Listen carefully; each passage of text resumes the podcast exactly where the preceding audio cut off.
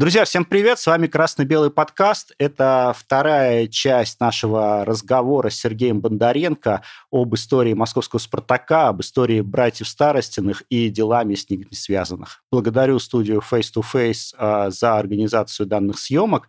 Обязательно ставьте лайки, колокольчики, подписывайтесь на канал. Ну, в общем, вся эта Оставляйте комментарии, да.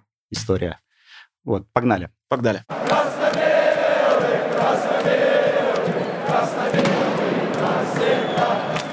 Если взять, я думаю, в целом спорт как, как индустрию, да, в тот момент в Советском Союзе, это ты, тысячи людей так или иначе были арестованы.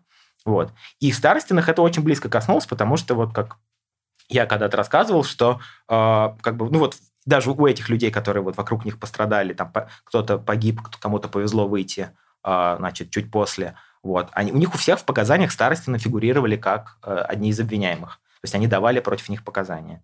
Или, как бы, как тоже на самом деле важно оговориться, это было записано, что они давали показания. К вопросу о Косареве, в тот момент как бы другого объяснения у меня нет, что именно Косарев мог оказать такое влияние, что эти люди, да, большинство из них погибло или сильно пострадало, но Старостиных вообще не тронули в 1937-1938 году. Они из всех обвинительных заключений, их имена убраны, то есть их, насколько я понимаю, даже в НКВД не вызывали в тот момент на допрос. Ты сказал, что их обвинения сначала не коснулись, то есть их угу. даже на допрос не вызывали, а да. а потом, как бы, ну, скажем так, когда посадили и расстреляли Косарева, а, их к ним какие-то меры все-таки начали применяться, да? То есть это было как-то связано, получается, что они были... Э, ну, под, под крышей, скажем его. Да, ну, это случилось, опять-таки, там как бы между этими событиями довольно большая временная вилка, там, да, то есть как бы между концом Большого террора и арестом Старостиных, все-таки Старостиных всех арестовали в 42 году.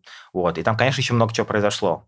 Вот. Но если так совсем фундаментально, если себе как бы вообразить такую э, значит, виртуальную картину, что, предположим, Косарев еще жив к тому моменту, не знаю, может быть, это бы как бы могло и оказать какое-то влияние, но это уже как бы слишком, если бы докобы. Ну да, да, сослагательного ну, наклонения в истории нет. Да, да, да. И это, да, нет, в кабаре старостинах это уже, конечно, вообще чуть-чуть другая ситуация, в том смысле, что это уже идет война, а уже как бы есть новая волна, на самом деле, арестов, связанных именно с тем, что в широком смысле называется пораженческие настроения, да, угу. вот. И, и старостины подверстаны уже вот под, под вот эту часть, хотя часть обвинений против них, она действительно, и это, мне кажется, отчасти как бы вот то, что я исследовал, и то, что отчасти писали немножко люди до меня, она, конечно, коренится и в 37-38 году тоже. То есть часть обвинений идет еще из того времени. То есть э, все-таки, э, когда их арестовывают, это не, только пораженческие настроения, следователи еще и копали в адрес вот, вот этой вот парада 1937 года, Э, того, что вы пытались устроить заговор на Сталина. Да, я бы сказал даже, даже на самом деле это еще интереснее. То есть, если вот вернуться чуть именно к футбольной составляющей, да, то есть, ну, вернее так, сначала как бы НКВДшная логистика, она как бы про проста до безобразия. У этих, э, значит, у всей этой системы, у нее есть такая логика, что как бы ничего не пропадает зря. То есть как бы все, что тогда было накоплено, в том числе вот в делах вокруг спартаковского общества, оно, конечно, вот буквально там как бы в протоколах допросов даже подверстывалось. То есть не знаю, папка делала там Николая Старостина, и там есть фрагменты из показаний людей 37 года, которые как бы тогда их вообще не использовали, а вдруг хоп, они опять всплывают. Как бы это в этом смысле это совершенно так же работает.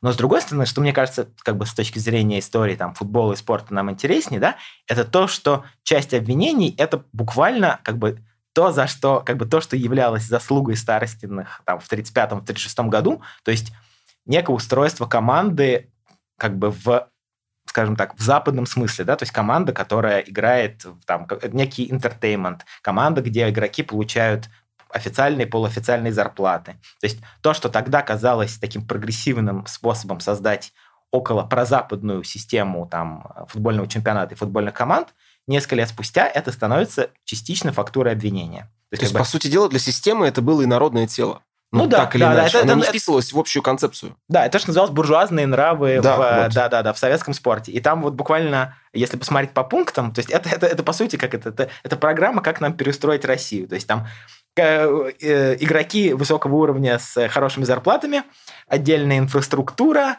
а, значит, э, игроки, профессионалы, не работающие там и даже на формально не числящиеся ага, на фабриках и так далее. То есть, по сути, это вкратце, это просто описание профессиональной футбольной команды. Вот. И, и, в общем, мне кажется, что это небольшой секрет, э, если так посмотреть. И главная, и главная цель, по-моему, там была установление рекордов, да, вот это вот ну, тоже это... ставили как-то в вину. Да, это то, что описывалось как бы как, это, это часть, конечно, вот этой идеологической всей ранней советской системы, да, которая противопоставляла условно социалистический спорт и буржуазный, и говорил, что наш отличается тем, что он как бы не столько для рекордов, сколько типа как будто для здоровья. Хотя, конечно, на самом деле и это тоже претерпевало вообще большие изменения. Но при этом мы хотим побеждать всех, э, да. всех и вся, и да. Басков, и прочее. Да, вот это большая проблема. То есть как бы либо одно, либо другое. И в каком-то смысле тут старостных тоже можно понять, да, что как бы это как бы мы, мы же как бы мы дали вам то, что вы от нас просили. Мы как бы мы показали, что мы э, советская значит команда, мы можем обыграть э, очень сильную команду, которая играет по вот условно, скажем, по буржуазным правилам.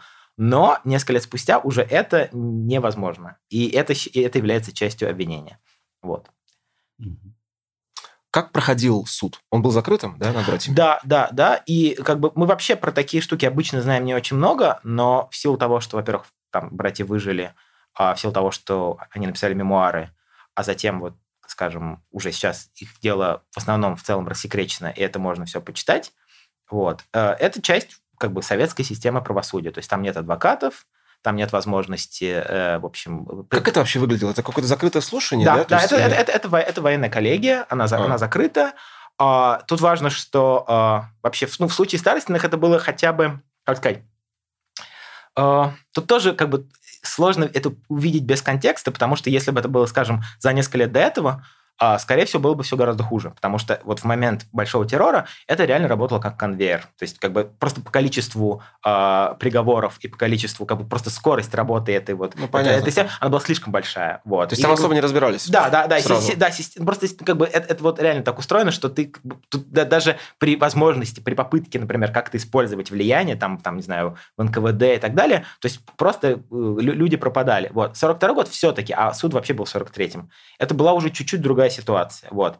И, видимо, э, как бы в силу и политической ситуации, и, может быть, отчасти того, как э, все-таки старости на себя вели на следствие, а вели они себя довольно умно и как бы как, видимо, довольно даже стратегически выверено, вот, это привело к тому, что они получили как бы сроки, приговоры, но не, как бы не, не расстрел, что было совершенно неочевидно, естественно, когда их арестовывали. То есть... Давай поговорим о цифрах. Угу. Братья получили по 10 лет угу. да, лагерей. Да. Старостин Николай Петрович получил тоже 10, но он не отбыл все наказание, насколько я знаю. Там э, тут как бы много есть э, таких тоже оговорок, потому что когда люди получали, например, срок во время войны, то э, и вообще как бы ситуация, как бы одно дело, что ты получил, другое дело, как ситуация изменилась, например, к началу 50-х годов. Угу. То есть мы, например, знаем очень большое количество примеров людей, это так называемые повторники. Это люди, которые получили, например, 10 лет в 1937 году, отсидели, а в 1949 году получили новый срок без нового обвинения. То есть просто получили продолжение приговора.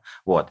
А в случае со старостинами там э, часть срока ушло по всяким а, значит, за, э, зачетом, ну, то, что отчасти, например, сейчас существует, там, типа, день за два, там, если ты отбываешь, угу. uh там, если ты отрабатываешь, например, в, там, в, в лагере, как у них это было устроено с зачетами, вот. Но при этом еще часть времени, а, дальше, даже когда они формально отбыли свой срок, Э, они не были освобождены, они получили дальше ссылку. В общем, то, что в тот момент называлось бессрочная ссылка, то, что для большинства людей, э, кто это пережил, закончилось просто физической смертью Сталина и как бы началом пересмотра этих дел.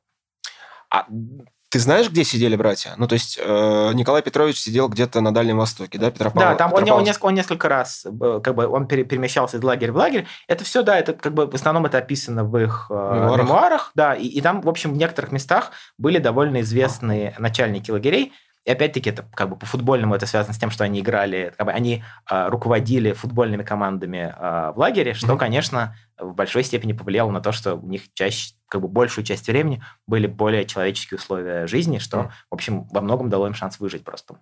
Так, а, слушай, э, я, знаешь, хочу немножко чуть назад mm-hmm. вернуться. А, так в итоге, э, что им пришили? Uh-huh. Да, потому что э, обвинений было много, но я так понимаю, если бы было доказано или хотя бы условно шло бы по обвинению покушения на Сталина, то uh-huh. это был бы стопроцентный расстрел. Ну, то есть, э, я так понимаю, что в итоге э, от этого Ну, да, это, это, это отвалилось еще на уровне следствия. Причем я бы тут не делал бы акцент на то, что доказано, не доказано. Там, в общем, в той ситуации, что надо, то и доказано. Ну, тем, вот. не, тем но, не менее, но, но, что но, в, фина, в финале да. его как бы вот... В, ну, это невозможно представить себе, что у тебя написано, что он отправляется просто в ссылку за покушение на Сталина. Да, конечно, ну, это, конечно, нет, ну, да. да. Это, это, это, это действительно от, э, от, отвалилось э, довольно быстро на следствии, просто если смотреть там по протоколу да допросов. в общем-то, это бредово, да. Как бы, как а, да, да, как, ну, да, ну, степень бредовости, опять-таки, тут как бы надо смотреть на всякие градации. Тут важно, да, тут важно, как бы, мне кажется, дискуссионными в реальности, да, помимо вот буржуазных нравов, про которые мы поговорили, как бы с современной точки зрения самыми двумя дискуссионными штуками всегда является то, что, как э, говорят, значит, большие поклонники истории и небольшие поклонники Спартака, что Старостины воровали, да? Вагон. И... Вагон. Это, вот, да, это знаменитое, знаешь, как все болельщики ЦСКА «Динамо», и вот с которых я знаю, все ага. говорят почему-то про этот вагон. Ага. Вот раскрой нам, пожалуйста, правду. Что, что было в этом вагоне? Что было в вагоне в этом было? вагона.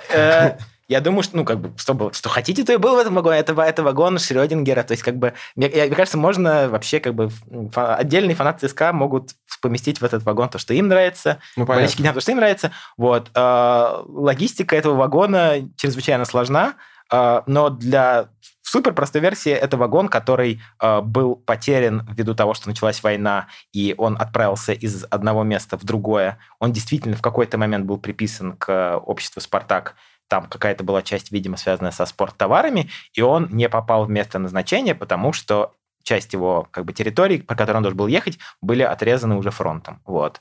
И э, он, почему он такую сыграл, почему он превратился в такой мем, я думаю, что потому, что он как бы на него сделал некоторый акцент Николай Петрович Старостин в книге «Футбол сквозь годы». Вот. Поскольку драматургически описать всю значит, картину обвинения и вообще попытаться его воспроизвести довольно трудно, а вагон запомнить легко. Как бы, что сделал Старостин? Украл вагон. Как бы. Ну, понятно. Черная да. кошка, белый кот. Да. да? да, да. Да, да, просто, ну, как бы просто украл вагон. А вот, да, конечно, э, часть про, про хищение в широком смысле, она, как бы, но она интересна, я думаю, главным образом тем, что если в ней внимательно разбираться, она много говорит о том, что такое как бы финансирование футбольной команды в 30-е годы, да, что как бы что Спартак часть большого общества, что частью работы общества является в том числе а, значит, производство, продажа спорттоваров, Дальше... Но это даже в уставе было прописано, да. что они имеют право получать доход, э, общество угу. имеет право получать доход от продажи э, спорттоваров. Да, да, да, да, да. да. А дальше это, как, дальше это как бы отдельная лекция в том, э, как, бы, как, как устроена советская экономика, в смысле, как это, когда нет рыночной экономики, как ты при этом как бы что-то производишь по плану, и как ты потом с этого должен зарабатывать, и каким образом с тем, как ты зарабатываешь, могут производиться разные манипуляции ну, как бы в супер простой версии это объясняется очень просто, что э, у советских товаров а, была вот эта знаменитая тоже как вот, осетрина первой свежести, второй свежести, да,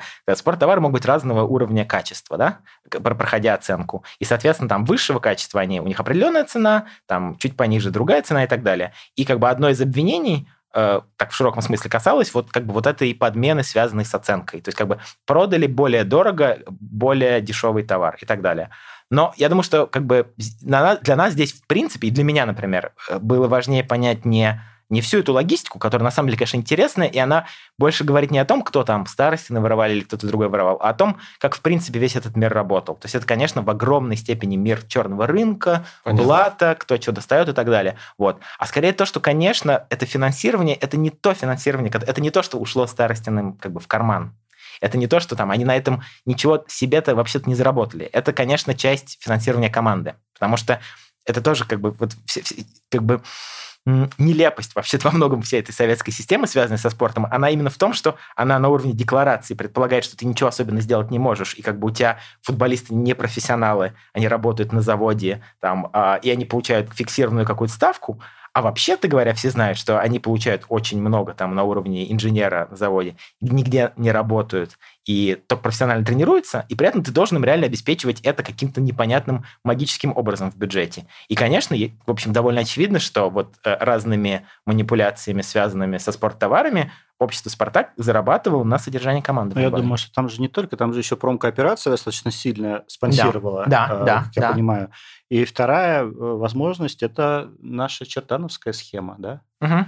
Когда у тебя есть огромное спортивное, ну, как бы спортивное общество, угу.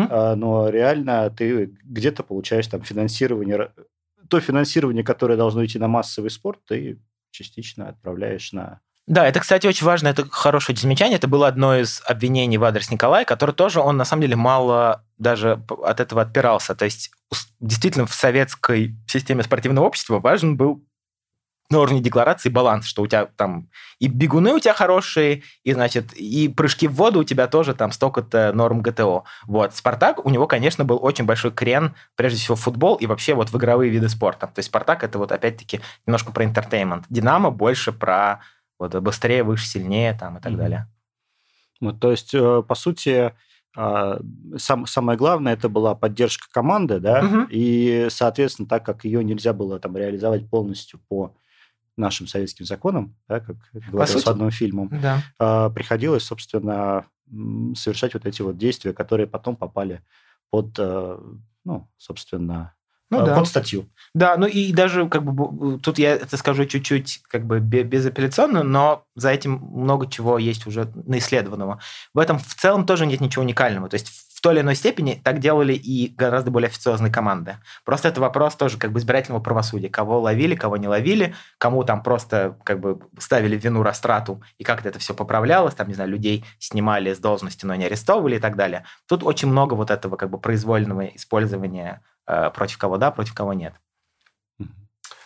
Да, э, скажи, пожалуйста, э, после того, как э, братья ну, освободились от всех обвинений, да, они же угу. были, получается, ну, то есть они э, ну, так, отбыли свой срок. Освободились. Они отбыли угу. свой срок. Да. А э, Николай Петрович, как с ним получилось? Он в силу того, что он был, что он создал команду в лагере, как-то ему это пошли эти очки в зачет, и его освободили или его оправдали? Нет, там была очень длинная запутанная история. Там, во-первых, действительно был момент, когда у него закончился срок, и э, был момент вот этот знаменитый, который у него описан в книге, когда его вызвал Василий Сталин, и э, на некоторое время Николай вернулся опять э, в, Москву. в Москву, хотя не имел права там находиться, потому что он, как и, э, значит, э, тоже классическая советская вещь, он получил запрет, запрет на, на въезд в большие города, да. Вот. И там был отдельный вот этот кусок времени, когда Значит, Василий Старостин просто фехтовал, значит, там, с Берией, с возможностью что-то, значит, это вот такая классическая тоже борьба за влияние, кто там, значит, кто, кто чего может в обход закона делать. Вот. Потом, по-настоящему, освобождение Старостиных, это, конечно, уже вот, э, начало э, реабилитации при Хрущеве. Они вышли довольно быстро, что, конечно, тоже показывает, что они до сих пор были влиятельные довольно люди. То есть попасть в первые очереди людей, которые освобождаются, это тоже... Подожди, вышли. Они, э, им отменили запрет, имеешь в виду на въезд в Москву. Да, ну просто они, они были они в ссылке, же, да, да. Они же, да, они же там уже не сидели. Да, это, это, это, другие, это действительно другие условия жизни. Это как бы действительно, если говорить подробно, конечно, да, э, конечно, они были уже не а, в лагере как таковом, хотя тоже тут надо смотреть на условия. Например, Андрей Петрович Старостин был в Норильске, а там хоть, ну, конечно, ну, там тоже огромная разница, ну, в лагере ты или нет, но в любом случае это, конечно, очень тяжелая, тяжелая жизнь. Это, это, это и сейчас тяжелая жизнь, собственно, при тех погодных условиях, которые там в Норильске. Так да. Э, в итоге я знаю, что Василий Сталин прятал Uh-huh. Прям прятал Николая uh-huh. Петровича у себя в квартире, да, в Москве. Uh-huh. При, при всем при этом рядом с домом дежурила НКВДшная машина, да, то есть они прям ждали, когда он выйдет, чтобы его скрутить там, прям, прям практически это прям такой блокбастер, да, да, был. да. Да, но тут лет. нам немножко, опять-таки, чуть-чуть подыгрывает то, что мы в основном это знаем все в пересказе только Николая, вот, mm-hmm. и сейчас уже сложно это по другим каким-то источникам выверить, но э, и когда, собственно, Николай это писал, это, конечно, тоже все-таки определенное время он писал это в перестройку, и это такая прямо каноническая немножко история, но скорее, если она нам о чем-то говорит, это о том, что, ну да, что уже к тому моменту вот этот баланс сил э, просто политически уже несколько был э, изменен. То есть как бы представить себе такое в 1937 году, конечно, невозможно, что вдруг человек может э, откуда-то оттуда вернуться по какому-то там все-таки важному, но произволу и так далее. Вот. А ты спросил, как это потом повлияло. Мне кажется, что интересно для меня всегда было очень интересно, что когда э, Николай Петрович вернулся, что он не возглавил, у него была возможность возглавить вообще опять всю, или, по крайней мере, кажется, что была, всю вот эту спартаковскую систему опять. То есть как бы быть опять главным там таким то есть его реабилитировали боссом, полностью? Да, да вот, вот полностью, Или не как? полностью, это, это отдельное тоже как бы... Я, кстати, не думаю, что это сейчас опять-таки так уж важно. Но... Нет, ну просто угу. если ты говоришь, что да. возглавить весь «Спартак» снова, угу. ну, так сказать, то это значит, что, по сути, полная реабилитация. Нет, конечно, реабилитация была, конечно. Тут только другое дело, что если есть э, супер внимательные э, фанаты э, истории, которые скажут мне, что ведь он был реабилитирован, они были реабилитированы по части обвинений, а часть обвинений они считаются отсидевшими. Это действительно так. То есть есть часть э, экономических обвинений, по которым считается, что они как бы просто отбыли свой срок, и это как бы считается им зачтенным. Вот. Я, как вот человек, который довольно много этим занимаюсь, я очень скептически отношусь к вот этой здесь разнице. Мне кажется, что учитывая, как шло следствие и что вообще мы знаем про систему значит, э, наказаний и вообще про закон того времени, для меня вообще нет никакого сомнения, что как бы, это, это вообще не является... Это вне правового поля находится то, что с ним произошло. Поэтому да, ну как бы вкратце, да, они просто были реабилитированы, как и огромная часть советских граждан. Вот, они оказались опять все в Москве, и дальше вот интересно, да, что как бы только что ты еще несколько лет назад был в лагере в ссылке, а сейчас ты, по сути, получаешь возможность вновь оказаться в, в самой популярной команде а, в стране. Вот. Это, конечно, удивительное время, да, представить себе, что просто человек выныривает из ниоткуда. То есть вот э, люди жили там, и они, вот это, кстати, здорово описано э, в, там, в разных воспоминаниях игроков Спартака того времени, да, что вот ты играешь, там, не знаю, какой-нибудь Сергей Сальников, да, очень mm-hmm. супер важный игрок, э, значит, начала там 50-х годов в Спартаке, там, из конца 40-х. И вот ты как бы ты, ну, он, правда, кстати, он видел еще Андрея, когда был совсем мальчиком, но тем не менее, это как бы какая-то легенда, что вот какие-то старостины, какие-то довоенные там игроки, хозяева команд, как бы, где они? они Причем там жизнь идет как год за два, вот даже Конечно, да. по всей стране, я бы сказал, да, да, да не да. то, что вот... Ну, это послевоенное время, да, оно очень тяжелое. Война, да, да, да. И, и, вдруг, и вдруг откуда-то возвращаются эти люди. Я помню, что, кстати, не помню, кто это вспоминал, то ли, то ли Сальников, то ли Нетта.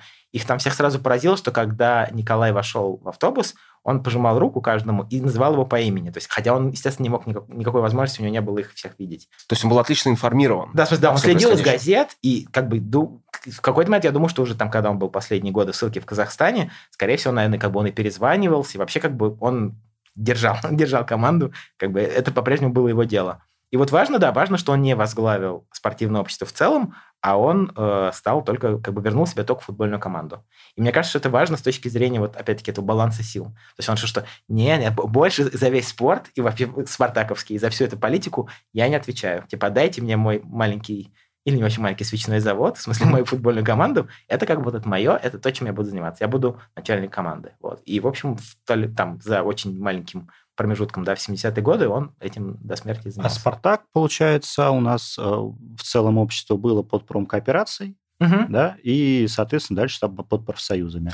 Да, но там, там тоже, кстати, сложные вещи. И это, кстати, когда-нибудь, и вообще, если это когда-нибудь будет более подробно исследовано, это было бы тоже очень интересно именно с точки зрения того, как эволюционировала советская эта жизнь, да, потому что промкооперация, она в каком-то таком вообще довоенном виде, она, она развалилась, то есть она перестала быть как единой системой профсоюзов, потеряла это большое финансирование, и, в общем, на самом деле «Спартак» в том числе второй план 40-х, он довольно сильно страдал, потому что у него реально было меньше денег и влияния, чем э, до войны, и там вот это совершенно не случайно, это вот годы противостояния реально ЦДК и Динамо, да, то есть Спартак в лучшем случае третья сила, если еще вообще третья сила. Вот. А потом, потом на самом деле сложно, то есть как бы если выбрать какой-то один как бы источник влияния на Спартак потом, то, скорее всего, видимо, Спартак это команда чуть ли не московского горкома партии. То есть, как бы, это команда такая, как бы, связанная в целом с политикой в городе, вот, но я бы сказал, я бы здесь как бы сделал акцент на том, что она все равно в каком-то смысле ничья, да, то есть как бы нет одного очевидного покровителя, и поэтому у нее есть вот этот как бы общественный уровень независимости. То есть как бы Чана, да не старостинская, ну как бы наша, да, народ. Ну, типа народная. вот это орел народности, да, вот он как бы со Спартаком и сквозь историю прямо идет. Что ну, это да, такая да. команда как бы Почему она и популярная? То есть она как бы вот наша такая. Да, это вот сложная комбинация. То есть как бы с одной стороны это можно посмотреть цинично и сказать, что принципе, конечно, в советское время так это и не могло быть, что здесь в той или иной степени, конечно, всегда был какой-то хозяин, покровитель и так далее, но с другой стороны, все-таки, мне кажется, более справедливо увидеть в этом вот эту футбольную как бы и изначальную составляющую, что это, в принципе, команда, которую вела там одна семья и некий круг людей вокруг этой семьи, да, меняя внешнего там покровителя и так далее, но, строго говоря, ну вот как бы очень нам важно как бы с высшей точки зрения, вот Федун президент или кто-то другой в Лукойле. Это же как бы мы не через такую призму на команду смотрим, правда ведь? Ну да. Вот мы смотрим как бы через, через себя, через Я то, больше что... смотрю с другой стороны. То есть вот, э, ну, так, если разобрать ситуацию, то э, вот команда остается, ну, по сути, под промкооперацией на тот uh-huh. момент. Ну, uh-huh. вот на момент, когда там старость, старостиных сажают, uh-huh. Соответственно, ну, в каком-то виде она все равно существует. 43, uh-huh. 43 год, несмотря на то, что военное yeah. время, Спартак играет. А, соответственно, ее берет под крыло некие, ну, некие руководители, да, uh-huh. все равно, чтобы команда жила, ее надо там финансировать, да, uh-huh. все равно находить uh-huh. способы как-то платить игрокам, полупрофессионалом, да, да, нашим. Да. Ну, в военное время это вообще сложно. В военное время там все-таки как такового футбола такого. Но, да. тем не менее, э, все равно после войны Спартак сохраняется угу. и как бы успешно все равно играет на высшем уровне. Угу. Ну, то есть там понятно, что не так успешно, то есть это не чемпионство, там не кубки, но тем не менее, угу. как бы сама система функционирует, общество функционирует. Угу. И тут там через 10 лет, угу. ну, по сути, вот после да, этого да. э, приходят э, братья старости, здравствуйте, мы как бы снова, и им, пожалуйста, вот красная дорожка. Ну, ага. Ну, то есть вот, вот это вот э, как бы... Да, нет, это очень... да, нет, это по очень... факту получается так. То есть, э, соответственно, связи с теми, кто управлял, то есть с какими-то людьми из там то ли промкооперации, ну, кто, mm-hmm. кто там, э, собственно, с руководителями общества, они все равно были крепкими, все равно оставались в том или ином виде. Потому что если бы человек, ну, просто бесследно, mm-hmm. э, ну, бесследно находился где-то в стороне, mm-hmm. он бы, ну, не смог не то что руководить, он не смог бы дверь открыть. Ну да, нет, тут, конечно, э, там надо, на самом деле, посмотреть, я так сходу не помню, там какой-то есть очень конкретный год, когда промкооперация вообще как, как бы как система была ликвидирована, это довольно скоро ну, случилось. При, при Хрущеве это, да, по-моему? Мне кажется, даже раньше. Ну, можно проверить. Там, угу. по, по, по, степень ее влияния очень сильно упала. Но тут, да, ты, мне кажется, ты прав в главном, что в принципе, команду там на уровне тренеров, например, продолжали держать еще старостинские люди. То есть, например, э, Степанов, да, вот это был как бы один, там, один из двух самых известных наверное, центральных нападающих в матче с э, Басками, вот, который там каким-то трагическим образом, не очень понятным, во время войны потерял ногу, не на фронте, а где-то в Москве. Вот, и он тренировал э, команду э, в какой-то момент в середине 40-х. Потом а, Соколов, там один из многих Соколовых, который тоже был защитником еще. То есть они, это все были люди, которые, естественно, всех, всех старостиных помнили. И я думаю, что да, что как бы влияние в широком смысле никогда не пропадало. Поэтому да, интересно, что вот люди возвращаются, и команда все еще их. Я думаю, что вообще-то во многом они смогли сохранить, как бы команда сохранилась еще, конечно, еще и за счет этой инерции старостинской. То есть они как бы под эти годы пережили на, отчасти на былой славе. И на самом деле на былой поддержке болельщической. Ну, то есть они, по сути дела, как бы до того, как они были арестованы, они создали настолько мощный э, вот этот бренд, да, говоря mm-hmm. нынешним языком, да. и настолько свою репутацию как руководители. Сейчас это менеджеры, по сути дела, да? Mm-hmm. Они были гениальными, ну, он был гениальным менеджером того времени. Я, они я настолько сказал, создали... они все-таки ну, держал. Понимаешь как? А, они, да, но он в большей степени, поскольку э, вот если верить книгам и верить истории, понятное дело, что он больше олицетворяет. Ну, нет, ну, как... ну это про Спартак. Про а Спартак, да. Дальше же а, есть не только Спартак. И вот на этом, на, на этом старостинском таком ореоле, такого могущества, да, вот они, наверное, и сохранили, как ты правильно говоришь, команду себе. Ну да, то есть я думаю, что у них, если э, на них э, персонально посмотреть, да, у них у каждого своя такая очень четкая роль. То есть Николай это э, как бы патриарх просто, как в, в разных смыслах, да, патриарх в смысле как, не знаю, как патер фамилис, да, mm-hmm. в, в римском смысле. Вот. А, при этом тоже человек, который написал в итоге такую ультимативную историю, да, команды «Футбол сквозь годы». Это вот такая книга, которая при всех своих там э, всяких, ну, не манипуляциях, а легендарности, она как бы задала такой канон. Вот. Есть а, Андрей Петрович, который за, за связь с культурой, который, в общем, пишет, конечно, как бы про, про, просто человек с литературным талантом. Вот, вот это, кстати, очень интересный да. Э, момент, да. потому что за счет его связей ага. за, э, стали за «Спартак» болеть люди театра. Потому что он общался, он встречался, он гудел там, я знаю, на ну, вот да. этих вот, на квартирах, да, там, где... Да. Они, вот, на квартирах, через... на бегах, да. Ну, то есть вот, это, это бегах, все, да, да, это все было, это там началось еще в 20-е годы, когда вообще немножко другая была культура, более свободная, раннесоветская. Ну да, то есть как бы э,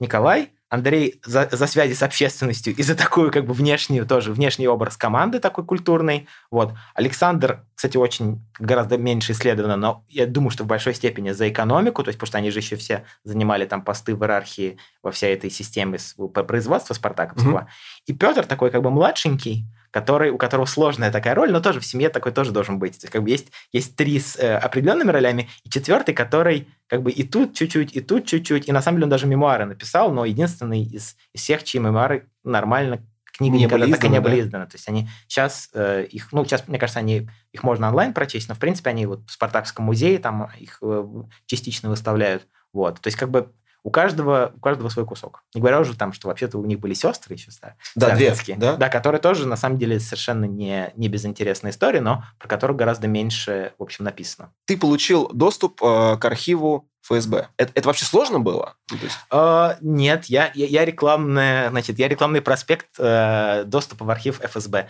Это возможно. А, есть... люди, люди делайте. Это, э, это, как бы, это не комплимент, э, не мнение ФСБ. Это, как бы, это часть э, действующего, значит, современного архивного законодательства, что в архиве ФСБ э, лежит часть э, дел по репрессированным. Э, если проходит 75 лет, э, любой человек может значит, написать, заказать дело. Вот вся моя доблесть заключается в том, что я просто мог посчитать до 75, значит, знал, что уже это дело должно быть рассекречено. Я подал на рассекречивание, и мне дали не все тома, и это интересно, потому что там, я сейчас уже сбился со счета, там то ли 8, то ли 10 томов в деле братьев, и последние три, по-моему, тома еще не дают Под никому. грифом секретности, да? Да, и это, кстати, на самом деле не имеет никакого отношения к закону, по закону они должны были бы уже их дать, вот. Но там очень интересно, это материалы реабилитации. То есть, как бы там, вот то, что в 50-е годы э, там сами старости наговорили про то, что с ними было во время следствия, возможно, а, частично перепоказания их следователей, всякие материалы, проверки и так далее. В принципе, это ужасно интересно. В общем, да, то есть, но по ним еще, наверное, не прошло, да, 75 лет? Да, просто? но при этом как бы э, маленькая вставная новелла про архивный закон, по ним и не должно проходить 75 лет. Должно быть 75 лет с начала дела, потому что э, там часть людей были реабилитированы в 50-е годы, а есть люди, например, которых реабилитировали э, только в конце 80-х годов. Но это при этом как бы не значит, что мы должны 2050 года ждать. Вот. А это скорее уже к вопросу о том, как это, что как бы есть закон, а есть то, как э, такие штуки, э, к сожалению, иногда функционируют. Слушай, а как это выглядит изнутри? То есть ты приходишь, тебе дают какого, да. какого размера эти дела? А... То есть, условно, том, там, ну вот Там понимания. они могут быть чуть, чуть... Ну, вообще я таких дел видел ужасно много, но старостинские, ну, э, да, это сотни страниц. То есть один том это вот где-нибудь вот так вот, вот такая толстая, значит, папка, вот. А, часть а, документов они до сих пор засекречивают, то есть запихивают в непрозрачные конверты. Угу. Вот. Это тоже как бы такая довольно серая зона, что закрывают, что нет. Считается, что какая-то информация там о третьих лицах, тире осведомителях, тире там еще что-то, иногда они закрывают. Но в деле старственных, в принципе, не очень много закрыто. Там куча всяких интересных деталей, которые там вот связаны с экономикой, общество «Спартак», кто там на кого писал, даже я специально избегаю слова донос, потому что это все-таки на самом деле это не всегда донос, иногда это, например, написанное под давлением Показа- следствия, какие-то, да? какие-то да, показания обвинительные, в которых там я, например, совершенно не готов а, никого обвинять, представляя себе ситуацию там давления, угроз и так далее. Вот. Но тем не менее там просто как бы с точки зрения понимания того там взаимоотношений людей, как бы какой-то общей картины, как устроено дело там в команде, это, конечно, невероятная вещь. То есть это сотни страниц такой, ну, как бы если правильно на нее смотреть и делать все поправки на сложность ситуации, это как бы внутренняя история команды тоже, и история там старостиных как, как людей. Так, ну и дальше немножко просто вот по процессу, угу. ну, да. мне вот интересно. Э, ты приходишь, у тебя там 10 томов, то есть их, чтобы прочитать, нужно, не знаю, провести, ну, несколько дней, несколько, может быть, да, несколько да, недель. Как у тебя это проходило, дают, происходило? Дают том, том за томом дают, э, и ты сидишь, ну, вот там типа библиотеки. Ну, ну это, это, как, как маленький чита... это как маленький читальный ага. зал, да, при библиотеке. Собственно, это есть читальный зал при архиве ФСБ. Вот. И да, ты читаешь. Там как бы важная тонкость в том, что эм, поскольку это вот архив ФСБ, у него есть определенные правила, которые тоже разные хорошие люди иногда пытаются в суде оспорить. Их правила, например, у них есть запрет на копирование. Mm-hmm. То есть, в, как бы, в принципе, как бы дело рассекречено, почему бы мне там, не знаю, не поснимать быстро, например, а дома не поразбирать, да, более подробно. А ты сдаешь телефон или как это Нет, происходит? телефон ты не сдаешь, а дальше начинается как бы интригующая ситуация, что они проверяют, чтобы ты на телефон ничего не снимал. А, там, то есть у тебя там, на, выход, на выходе есть, смотрят... Там, они не смотрят телефон, но у них есть смотрительницы, которые а. вот, и некоторое время назад им хватило денег повесить камеру, поэтому как бы, в принципе, ну чего, и, и у меня какого-то очень большого соблазна снимать, в общем, тоже нет, Вот, это просто было бы чисто механически, конечно, удобнее, я бы там больше бы внимательнее что-то сделал.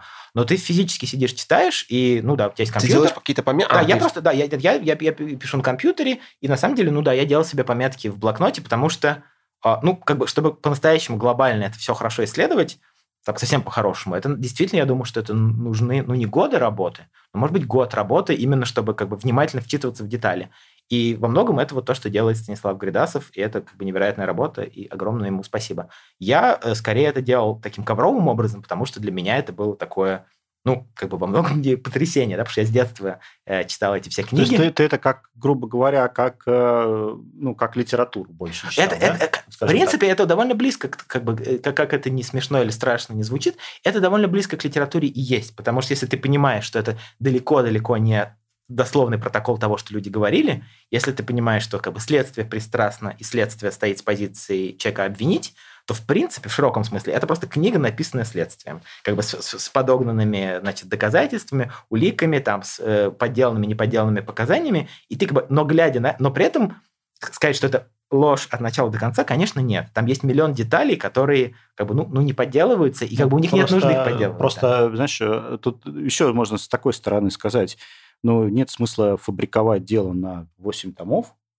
ну, как бы, угу. если, если ты не хочешь в этом разобраться. То есть достаточно ну, это, слушай, это, это, это, это очень глубокий вопрос, гораздо более глубокий, даже чем кажется. То есть, да. Мне кажется, это, это, это, как бы, это часть еще этой работы тоже. То есть, как бы, э, часть работы следствия, безусловно, производство этих дел. И они действительно, поскольку все-таки дело старостных вели следователи высокого уровня, да, то есть это часть их доблести, э, это как бы это не должно быть три листа. Вот это, я, я про да, это говорю, это, что... это, это, это система экспертиз, там есть экономические эксперты, которые доказывают, что и опять-таки, да, это, это как бы это, это смешно немножко, да, что ты открываешь это дело, и тоже у тебя в голове там, не знаю, вагон, э, не знаю, золото, там, ну, понятно, что там, да. хищение, а ты, хищение, да, видишь, а, а ты видишь там 100 пар спортивных трусов, э, как бы хлопчатобумажных, там, и ты думаешь, как бы, как бы и, как бы, и это, как бы, это оно, то есть как бы из-за этого вы спорили там 50 лет и говорили, что эти люди там что-то воровали, вот, это, конечно, как бы это от, отрезвляющая вещь. И там тоже, там, взятки, это типа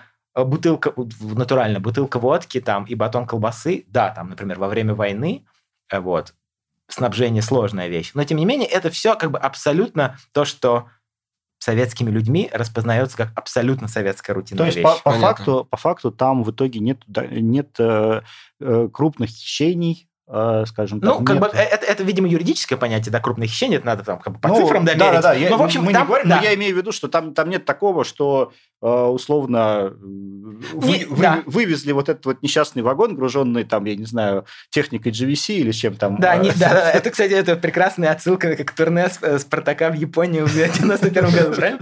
Вот. Э, да, нет, там нет ничего такого, да, там нет ничего, что производило бы впечатление какого-то там, не знаю, пещеры Алибабы. Нет. Или там ну, тайника с оружием, из которого... Да, да абсолютно, это, это, все, это вот все такая... И в этом смысле, кстати, это то, что как бы... И тогда это гораздо больше распознается как реальность, да? Как бы ты понимаешь, что если бы вот действительно это как бы вот просто они пишут просто вот, а вообще непонятно что. Это вот скорее дело там 37-38 года, покушение на Сталина, как, ну, как бы, и людям, пишущим это, очевидно, что это абсурд, как бы, с точки зрения вот, как бы, трезвого взгляда. Дальше можно описывать, почему это так написано, это тоже есть объяснение. Uh-huh. Но вот 42-43 год, экономика, ну да, они действительно до некоторой степени пытаются разобраться, сколько лыжных палок, а сколько хлопчатобумажных трусов. В общем, на ум приходит, было бы, господи, из-за чего вообще, да? Да, типа... да, ну как бы это... Ну, слушай, военное время тяжелое. Ну, Знаешь, ну, там 100, 100 лишних пар одежды, это как бы...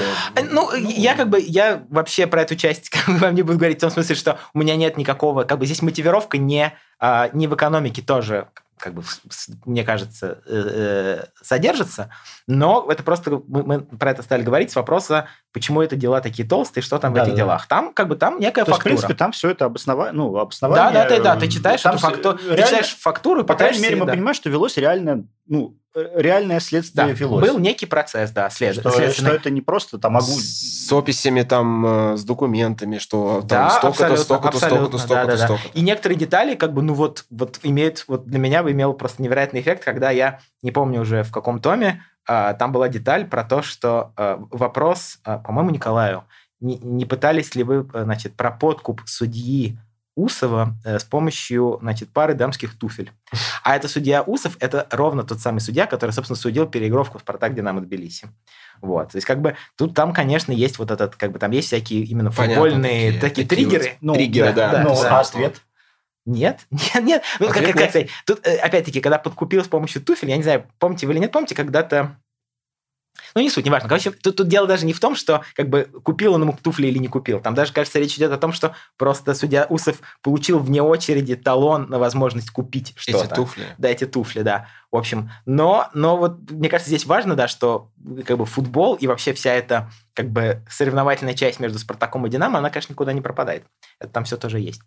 Сереж, э, скажи, пожалуйста, сколько ты в совокупности времени провел, э, вот работая с этими архивами? У тебя есть какая-то, ну, такая оценочная цифра? Ну, это зависит, если только с э, делами старостиных и без дел всех остальных спартаковцев, ну, не знаю, э, как, чисто время, грязное время. Мне кажется, ну, полгода я смотрел. Mm. так, не каждый день недели, но чтобы нормально врубиться, что к чему, я думаю, что полгода я смотрел. А если еще добавить вот эти дела, которые были не в архиве ФСБ, а в государственном архиве, которым доступ проще, это вот дела в основном 37-38 года, там я еще, да, там я посмотрел дел 15 спартаковских. И это отдельная еще была песня, да. Как считаешь, вот э, к тебе вопрос как к эксперту. Э, существовал ли Спартак, антиспартаковский заговор такой? То есть это прям вот, ну, можно вывести это как-то вот в отдельно? А, я думаю, что как бы в целом антиспартаковский заговор это как бы это как это библейского масштаба вещь. То есть как бы если если взять все маленькие интриги и значит все, слить их в одно большое антиспартаковское нечто, а, я, в принципе, не готов э, так делать. Вот. Но при этом в чем здесь есть как бы некое рациональное зерно, это в том, что действительно Спартак как команда не прямо номенклатурная и команда в разных ситуациях, а, как бы подвергавшаяся давлению силовых структур, да, да, и, и, и это как бы это тут скорее, мне кажется, речь идет даже еще о том, что Спартак в общем, если так задуматься, да, за всю советскую футбольную историю, наверное, Наверное. Я думаю, что я не ошибусь, если скажу, что это команда, которая дольше других была так или иначе конкурентоспособна. То есть, как бы был момент, когда, конечно, там сильный провал, там, 70-е годы,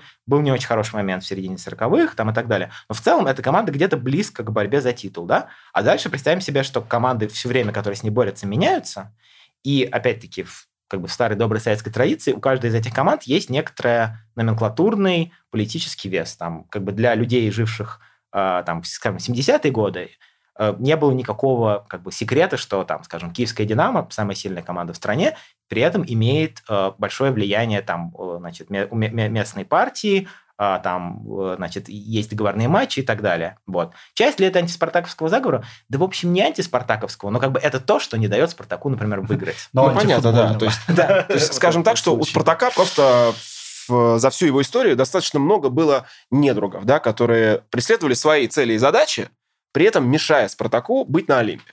Ну, я бы сказал... Но и друзей, наверное, много. Да, иначе бы в этом, настолько... в этом, на самом деле, и, наверное, и сила Спартака. Да, вот да, такая ну, нет, для меня, я помню, что в какой-то момент, э, как бы, в детстве я этого чуть-чуть какое-то время не понимал, а потом как-то вдруг смирился и понял, что если, в общем, почитать практически про каждую команду, э, значит, высшей лиги в любой момент, они говорят, ну, в принципе, для нас самый важный матч со Спартаком. Как бы если там, у 15-16 команд самый важный матч со Спартаком, то понятно, что как бы Спартаку сложнее других отчасти играть, а с другой стороны интереснее, потому что куда как бы с кем ты не играешь, для соперника почти всегда это самый важный матч. Вот. Мне кажется, в самом фундаментальном смысле это и есть главный антиспартаковский, но и про спартаковский заговор тоже. Просто потому что всем, как бы, всем интересно попробовать э, обыграть.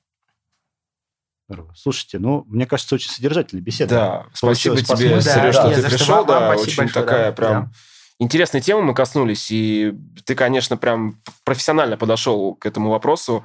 Действительно было очень интересно. Спасибо тебе. Да, спасибо, спасибо вам. Ну что ж, ребят, э, записали мы очередной выпуск. Э, спасибо вам, что посмотрели. Надеюсь, вам было так же интересно, как нам здесь в студии. Да. Вот, э, оставляйте свои комментарии, подписывайтесь на канал. Заходите в наш Телеграм, а, делитесь своими мыслями. В общем, мы всем рады. А, ну что, закончим, да? Всем, всем пока. Пока, всем спасибо. А сейчас небольшое обращение для тех, кто слушает нас в аудиоверсии. Спасибо вам большое. Нам очень-очень приятно. Пожалуйста, поставьте нам 5 звезд или лайк, в зависимости от того, каким подкаст-сервисом вы пользуетесь. Это поможет нам попасть в рейтинги и значительно расширить нашу аудиторию. Очень интересно, откуда вы о нас узнали. Напишите об этом в отзыве. Кстати, в видеоверсии разговора на нашем YouTube-канале «Красно-белый подкаст» присутствуют фото вставки, ярче раскрывающие описанные события. Ссылка в описании. Красно-белый,